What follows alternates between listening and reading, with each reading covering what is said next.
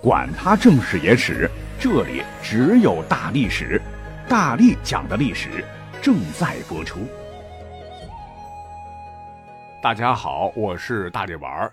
说是在三国各路英豪中，您猜谁的老婆最不好当？答案不是曹操的，也不是孙权的，而是刘备的。曹操、孙权等人他都有地盘，每次打仗都是出去打别人。家眷在后方很安全。刘备早期可大不同啊，他被别人追着屁股撵了几十年，每次跑的时候都是把家眷扔了，自个儿先跑。因此呢，他的老婆也是数次被抓。你像我们熟知的甘夫人，是刘备驻扎小沛时纳的一房小妾，生下刘禅后地位有所提高。而曹操南下攻打荆州，刘备仓皇逃窜，甘夫人和刘禅就这么地被扔在乱军之中。若不是赵云当年百万军中夺斗，顺手也把他给救了出来，后果不堪设想。虽说呀，差点成了阶下囚，但平心而论，甘夫人还算是命好的。她去世的原因是病亡，不是乱世被杀。刘备建立蜀汉政权后，追封她为皇司夫人，还下令把他的灵柩运回蜀地安葬，也算是死后哀荣。那除了这一个哈。刘备其余的大老婆、小老婆与之相比，哎，那可真是倒了大霉了。比方说，被吕布抓了两次的某氏，在历史上连个姓氏都没有，被抓时的仓皇无助，就只能凭后人想象了。再有一位唤作糜夫人的可怜女子，是刘备被吕布打得犹如丧家之犬时，糜竺送给他的。这个女子啊，被吕布俘获一次，被曹操俘获一次。还是《三国演义》中赵云救阿斗时那个誓死也不上马逃生的女子，无论正史还是演义，都是悲剧的结局。哦，对，刘备还有一位比较强势的老婆，这就是孙夫人，乃是孙权的亲妹妹，后人称之为孙尚香，也非常值得一讲。说起来，这桩婚姻乃是政治联姻，孙夫人有强大的娘家当靠山，生活质量自然比前几个人要好得多。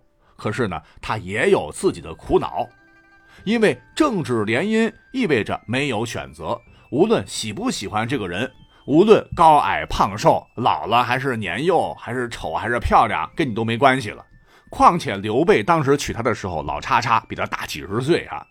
还有一个痛点呢，就是需要联姻的时候，你要嫁过去，可是万一形势紧张了，双方告别蜜月期要打仗了。作为一女子，就得想法自保了。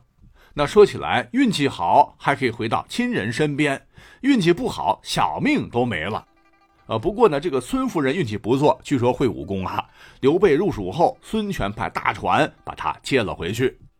虽然呢，她顺利的最终回到了娘家，但在刘备身边的这段时间，据很多史料反映，刘备和这位孙夫人的日子过得并不好。根本就不是《三国演义》里边写的那样哈。史书说孙夫人刚强勇猛，有兄长的风范。这个“刚强勇猛”四个字用在女子身上，恐怕它不是什么好词啊。据说孙夫人身边还有一百多个持刀婢女，刘备进屋时都吓得直哆嗦。那这么看起来，刘备当老公的也挺不容易的哈。孙夫人也不容易，远离家乡啊，嫁给一个与兄长面和心不和的一个大叔，还要面对大叔的一大群的小妾以及便宜儿子刘禅，那稍稍代入一下，是不是头都大了？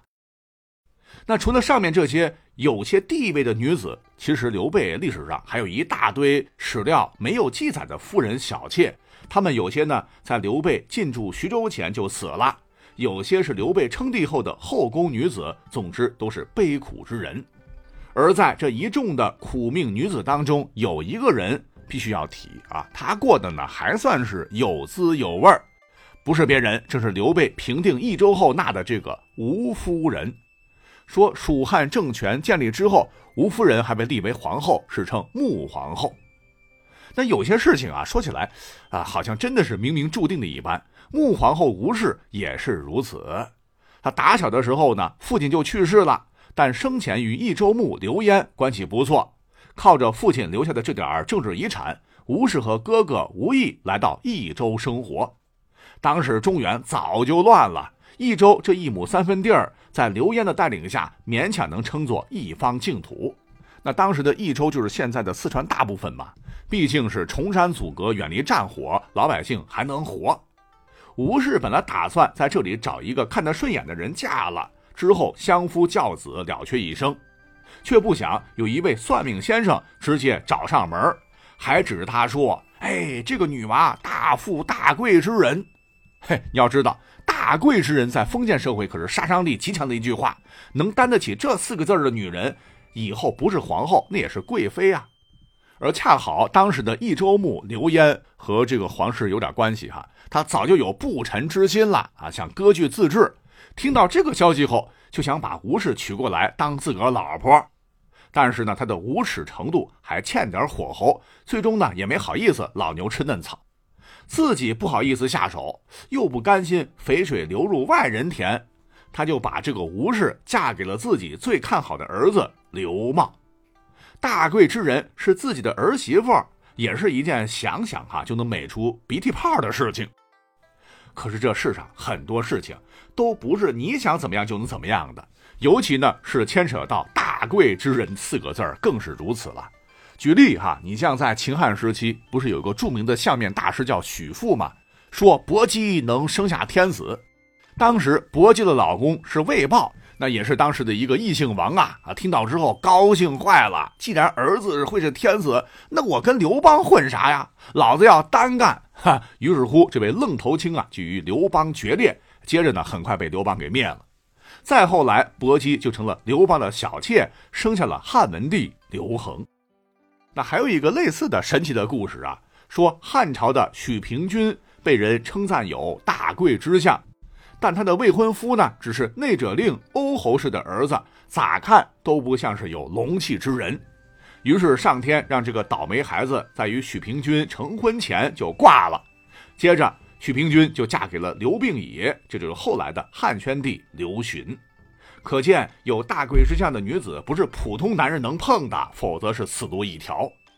刘焉呢，他不是不懂这个道理，或者他认为自己不是普通人，自己的儿子能够承受得住，于是乎呢，就把大贵之相的吴氏嫁给了自己看好的儿子刘茂。但他万没想到，他一蹬腿啊，这个刘茂在他去世后的益州牧的争夺战中，连弟弟刘璋都争不过，压根儿就没有当天子的能力。最终，刘茂在刘焉去世之后，不是得位失利吗？气急交加，结果病逝了。吴氏自然也成了寡妇。这时的吴氏，他一定不知道自己人生的春天已经在路上了。怎么回事呢？原来刘备鸠占鹊巢，赶跑了刘璋，成了新任的益州牧。吴氏仍然在刘家守寡。我想他当时啊，内心一定是十分忐忑的。益州已经易主了，自个儿是不是也得换个地方住啦？嘿，他确实得换地方了，因为新来的刘备要娶妻，而当时一大群人都劝刘备要娶吴氏。刘备当年已经六十多岁了，确实不年轻了，但也没有必要娶一个四十岁左右的寡妇吧？要知道，刘备四十多岁的时候还娶了二十多岁的孙尚香呢。再说，都贵为天子了，那美貌的、年轻的，那还不是信手拈来？况且这个吴氏啊，这已经是不年轻了。说实话，没有啥吸引人的地方啊。当时刘备确实不想娶，但是呢又不好意思说自己想要年轻漂亮的，只能是支支吾吾的拿自己与刘茂是同族当借口。哎，真是笑话哈！你刘备骗取人家地盘，咋就没这心理障碍了呢？还不是因为益州这块地盘很肥沃，而吴氏这个女子不水灵了。众人当时都看懂刘备的心思，但主子的面子是要维护的，绝对不能当面揭穿。要想办成这件事儿，还得把他这个借口给堵住。为了让这个预言成真吧，法正就预先找到了反驳的依据，对刘备说：“论其亲疏，何与晋文之与子与乎？”这个于子啊，乃是当年晋文公的侄子。那晋文公不仅抢了侄子晋怀公的国君之位。还把晋怀公的老婆、自己的侄媳妇儿也接收了哈，因为春秋战国那叫一个乱。那刘备与刘茂确实没有晋文公与晋怀公的关系近。听法正这么讲，刘备无话可说，只能硬着头皮娶了吴氏为妻。哎，没想到几年之后，刘备一路往上坡走，直接大翻身呐！汉中之战击败曹操，自封汉中王，不久又当了皇帝。于是乎，吴氏也自然成了皇后。那大贵之相的预言终于成真了。那讲到这儿，很多朋友都会说：“你看，古代太神奇了，相面那就是牛逼。”实际上，表面看好像是这个预言成真了，吴氏大贵之相的说法自然加分不少。但是说实话，刘备他也不傻，你想想，他能信这个吗？真正的原因呢，可能是益州这块宝地属于水浅王八多的类型。汉末每一块地方呢，都由当地豪族组成的利益共同体来把持。益州这里可以简称益州集团。刘焉加入，带来了他身后的势力，又史称东周集团。